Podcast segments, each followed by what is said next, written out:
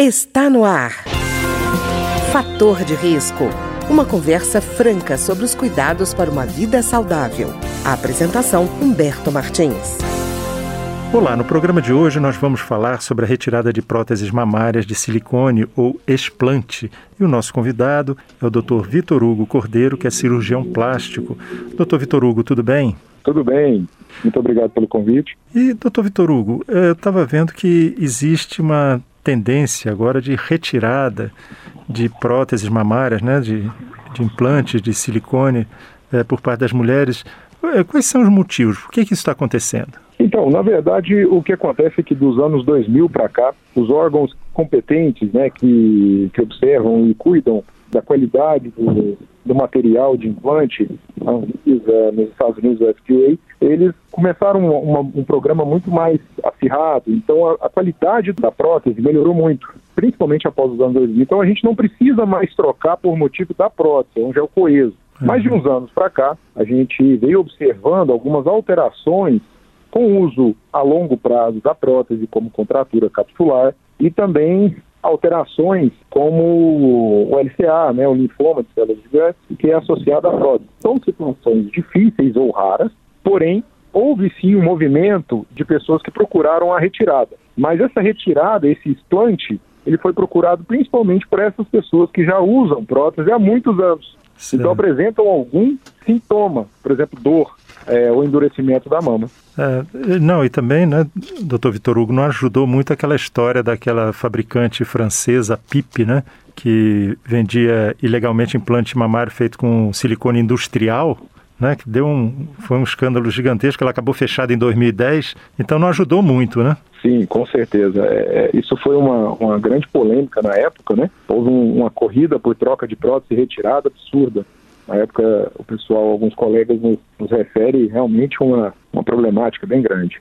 E, doutor Vitor Hugo, e essa história de que haveria uma doença do silicone? O que, é isso exatamente? Ela existe? Então, é, existe, é uma, é uma alteração, é, uma, é uma, um câncer, na verdade, é um linfoma do sistema imune. É uma reação que existe contra essa cápsula do silicone e onde promove essas mudanças celulares, né, levando ao câncer. Mas é um, é um tumor, é um câncer que se trata com, além do acompanhamento com oncologia, né, de todo o processo, é com a, com a retirada de toda a cápsula e o silicone. E é uma porcentagem muito, muito pequena e rara de se apresentar um, uma alteração dessa. Doutor Vitor Hugo, eu fico perguntando isso porque também, por exemplo, existem outros implantes, por exemplo, como marca-passo. Essa situação também pode acontecer isso, isso mesmo. É, é, todo, todo, toda órtese e prótese existe uma alteração, existe uma, um material que é usado. Então não é só no, no, no implante de silicone, por exemplo, de mama, mas também existem outros problemas, como infecções, alterações em situações como, igual você, você mesmo falou, é, de implante marcapasso, tem implantes ósseos, de prótese, de, né, de, de, de fêmur, de outros mecanismos que podem promover também alterações. É, e, doutor Vitor Hugo, essas reações seriam basicamente autoimunes, é isso? Olha, podem ser é, características de autoimune, sim, mas também reações, por exemplo, fúngicas ou contaminações também externas. Isso também pode ocorrer. São uhum. situações bem difíceis, mas podem ocorrer também. Doutor Vitor Hugo, o senhor falou em cápsula. O que é exatamente a cápsula?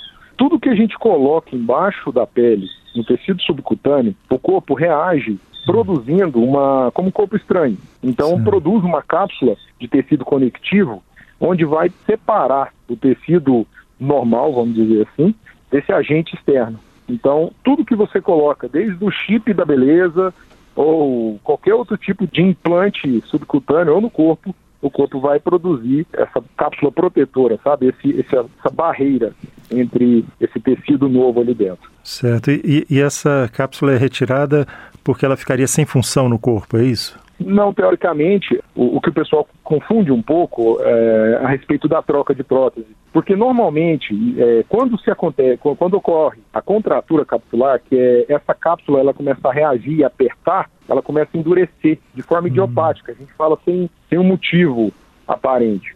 Ela começa a endurecer e começa a gerar dor. E isso é por volta de 10 anos. Isso acontece em menos de 30% das pessoas que utilizam a prótese mamária, por exemplo. Mas pode ocorrer, então assim, com esse motivo que se é retirado o tecido e retira a prótese toda a cápsula completa. Certo, doutor Vitor. Produzido outra. Certo. E doutor Vitor Hugo, essa retirada é feita em centro cirúrgico, né? Em centro cirúrgico, ideal. Né? E, doutor Vitor Hugo, é, no caso dessa retirada, ela pode ser usada a cicatriz que, que foi formada com a, a, o implante? Se não houver é, flacidez de pele ou excesso de pele, porque o que a gente imagina é o seguinte: se, se você coloca um implante que ele vai expandir, ele vai promover uma, um aumento desse tecido.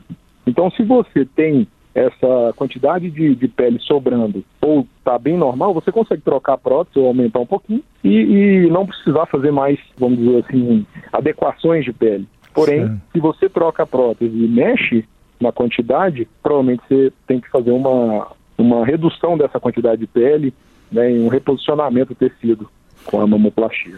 Certo, quer dizer, a retirada, a pessoa às vezes está acostumada com a prótese, embora ache que não quer mais a prótese, e aí tem uma mudança estética importante se ela fica sem nenhuma prótese, né? Com certeza. O volume vai ser muito diferente, né? Pois é. E me diga uma coisa, doutor Vitor Hugo, é, pode haver algum preenchimento, por exemplo, com gordura de outra parte do corpo nessa área, em vez da prótese? Sim.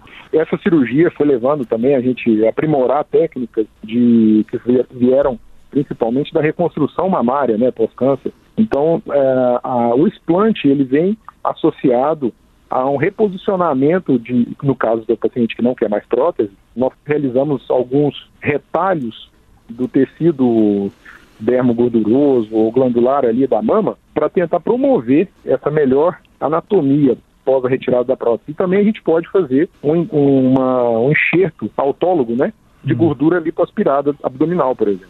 Certo. E, doutor Vitor Hugo, essa remodelação é, pode trazer algum problema ou, como sendo do próprio corpo, a reação de autoimune do corpo é, não existe?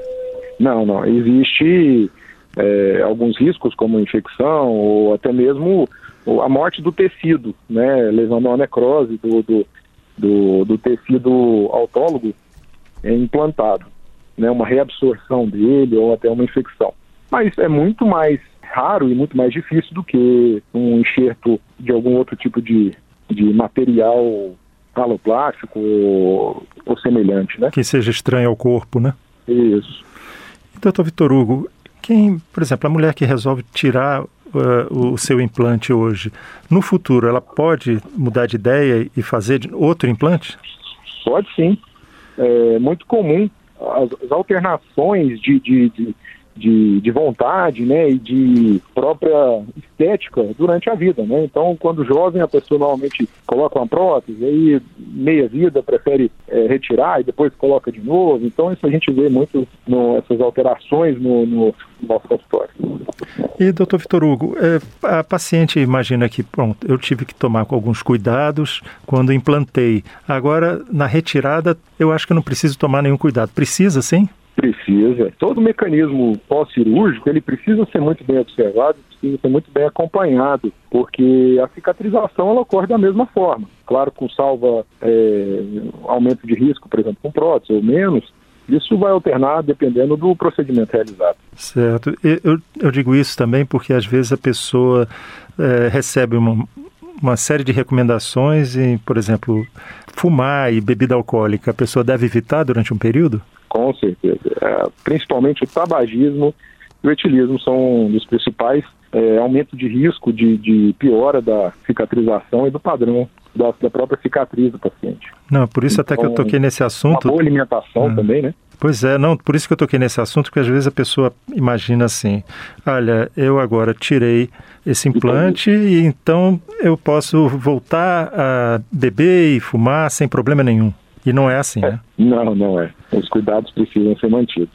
E que cuidados o senhor recomenda para quem retira ou para um pós-cirúrgico de um modo geral? De modo geral, é muito importante manter a medicação que foi prescrita pelo médico, manter o, repouso é, solicitado, né, relativo. Por exemplo, se fez uma cirurgia na mama, evitar movimentação extrema com os braços. Hoje a gente pode movimentar, né, com recuperação mais rápida, mas existe um limite, né? A gente também não pode sobressair a qualquer um. E procedimento em geral, alimentação saudável, é, evitar o tabagismo, o alcoolismo, né, o etilismo e manter uma, uma dieta bem hidratada e com o intestino funcionando direitinho e normalmente as coisas dão certo. Pois é, doutor Vitor Hugo, quando a gente fala também de é, prótese mamária, muitas vezes a pessoa imagina assim, ah, é uma questão de vaidade. Mas nem sempre é isso, né? Uma mulher, por exemplo, que tenha tido câncer de mama, ela quer uma recomposição do seu corpo, né? E aquela prótese vai ajudar a autoimagem dela, né? Com certeza. Eu, eu até costumo dizer que a a indicação ou a, a queixa do paciente, ela é, é para mim é, é, é, fundamental. E o que a gente mais observa no consultório são pessoas que apresentam uma alteração anatômica que precisam da cirurgia. Por exemplo, uma, uma garota que nunca teve mama, ela não tem uma, uma mama é, protuberante, isso causa um constrangimento dela psicológico, ou até mesmo uma reconstrução de mama pós-câncer, que também perdeu a anatomia mamária. Então, existe também um motivo além do estético, né? E fica naquela linha muito tênue entre o estético e o anatômico e o reparador, né? É verdade. Eu queria agradecer então ao Dr. Vitor Hugo Cordeiro, que é cirurgião plástico e conversou conosco sobre retirada de próteses mamárias de silicone ou explante. Muito obrigado, doutor Vitor. Igualmente, muito obrigado pelo convite. Estou sempre às ordens. O programa de hoje teve trabalhos técnicos de Ricardo Coelho. Se você tem alguma sugestão de tema ou comentário sobre o programa de hoje, basta enviar uma mensagem para o endereço eletrônico programa fator de risco, tudo junto, arroba gmail.com. Até o nosso próximo encontro. Fator de risco, um programa com dicas para melhorar a saúde. Uma produção da Rádio Câmara, transmitida por emissoras parceiras de todo o Brasil.